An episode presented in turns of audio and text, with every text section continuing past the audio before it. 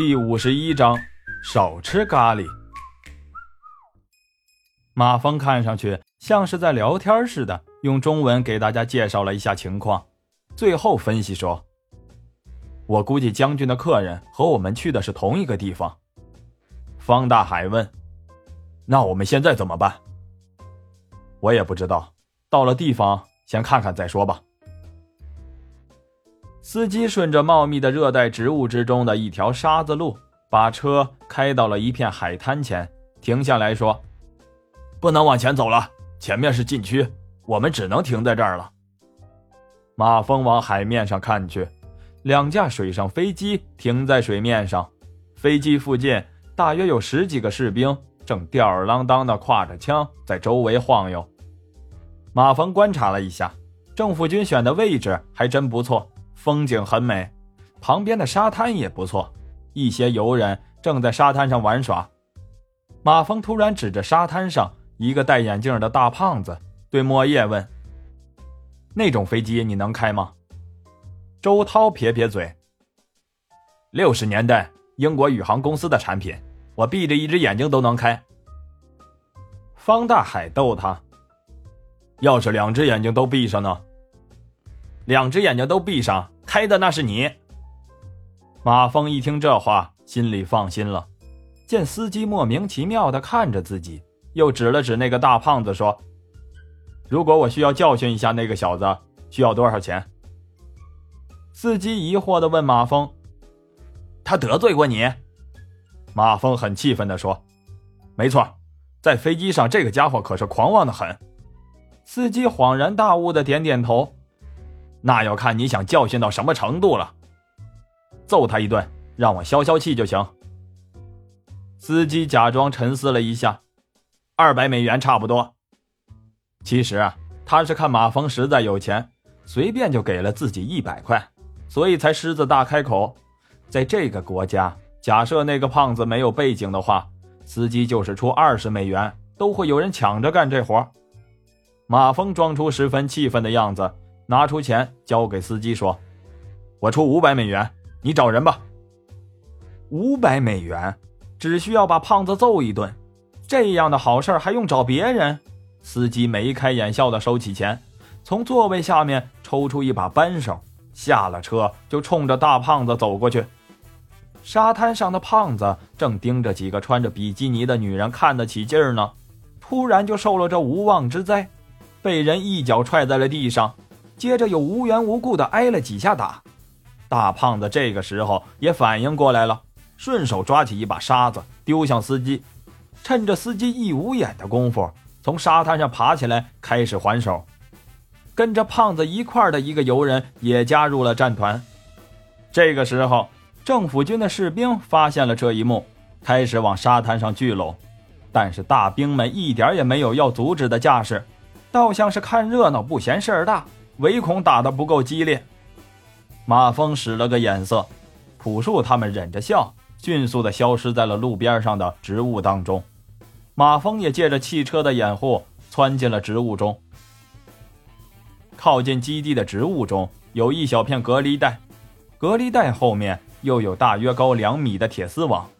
莫叶一个前滚，来到了铁丝网跟前，蹲下身子。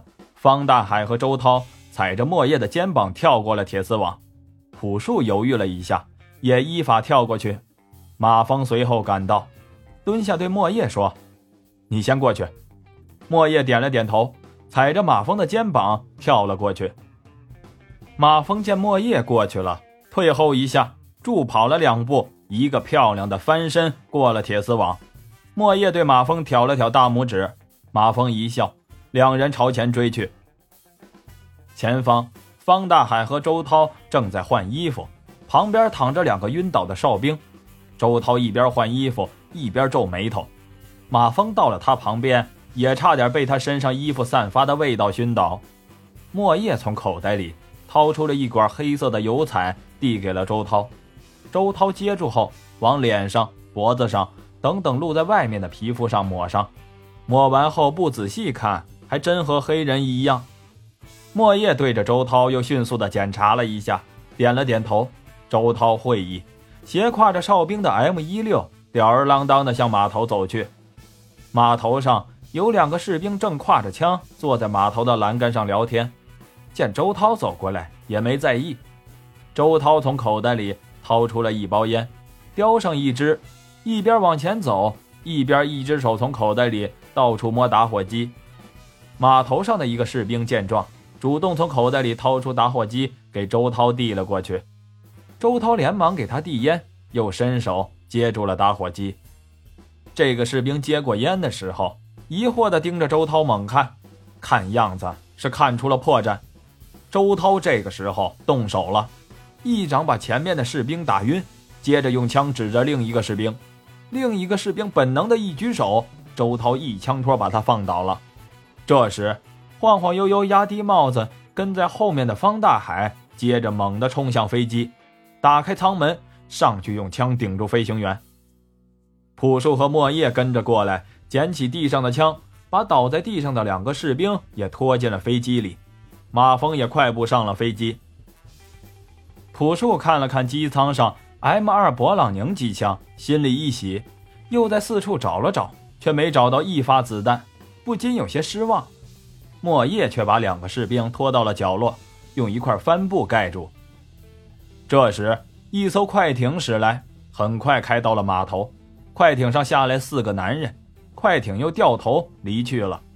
快艇上下来的男人一看就是亚洲人，为首的一个提着一个大手提箱，走到周涛面前，被周涛身上的味道熏得皱了皱眉头。大汉捏着鼻子，递给了周涛一张加盖印章的公文：“这是将军的手令。飞机准备好了吗？”周涛拉了拉帽檐。又低着头，装模作样的看了看手令，指了指飞机。大汉捂着鼻子，带着他的三个人上了飞机。周涛看了看左右，没有情况，随后也窜上了飞机。这时，莫叶已经发动了飞机，飞机在水面上滑翔了一段后，飞向蓝天。马峰把飞行员拉过来问：“目的地是哪儿？”飞行员低头不语。马峰对朴树点点头，朴树打开了舱门，一脚一个把两个士兵踢了下去。飞行员吓得赶紧说：“北纬三十六度，呃，东经四十五度。”这时，方大海也把四个亚洲人全身搜了一遍，除了为首的一个身上有一个钱包之外，另外三个人全身上下除了香烟啥也没有。打开手提箱一看，是满满的一箱美元。马峰笑着用英语对为首的大汉说：“看不出来啊，你还是个有钱人。你们是哪国的？”大汉虽然被枪指着，但是一点也没有害怕的意思，反而镇定地问马峰：“你们不是将军的人，你们是中国人、日本人还是韩国人？”马峰笑道：“你搞错了一点，现在是我在问你。”大汉笑道。哼，我说不说都是死，你杀了我吧。马峰对朴树说：“把这个有种的印度人扔出去。”大汉惊讶地说：“你怎么知道我是印度人？”哼，以后出门呀，少吃点咖喱。当然了，如果你能游着回去的话。朴树一脚把大汉踢了出去，剩下的三个男人面如土色，其中一个跪在马蜂面前说。求求你，我只是一个船员，不要杀我。另外两个也扑通跪倒，不用马蜂问，三个人把知道的通通都说了出来。其实三人知道的也不多，三个人都是印度人，一个是船长，一个是大副，另一个是机械师。三人一共拿了三十万美元。刚才领头的那个就是雇佣他们的人，他们的合同是只要把一艘船开到印度的一个港口。合同就结束了。马峰在路过一座小岛的时候，把飞机降低了高度，然后把四个人都踢下了飞机。马峰只能保证他们能游到小岛上，至于以后的命运，马峰可管不了，要看他们的运气怎么样了。飞机在空中漂亮的一个转身，向着坐标飞去。周涛拿一块布擦去脸上的油彩，又换上了一身衣服，这才感觉好了一些。马峰翻着莫叶搜到的钱包，钱包里除了一沓美元和几张信用卡之外，什么也没有。一个多小时后，一个小岛就在眼前。方大海接替了朴树的驾驶位置，马峰和方大海约定了暗号。晚上的暗号是三堆品字的火堆，或者是两长一短的灯火；白天是两长一短的汽笛。然后让他把飞机停在三十海里外的一个小岛的背面。把电台信号调到了统一的波段。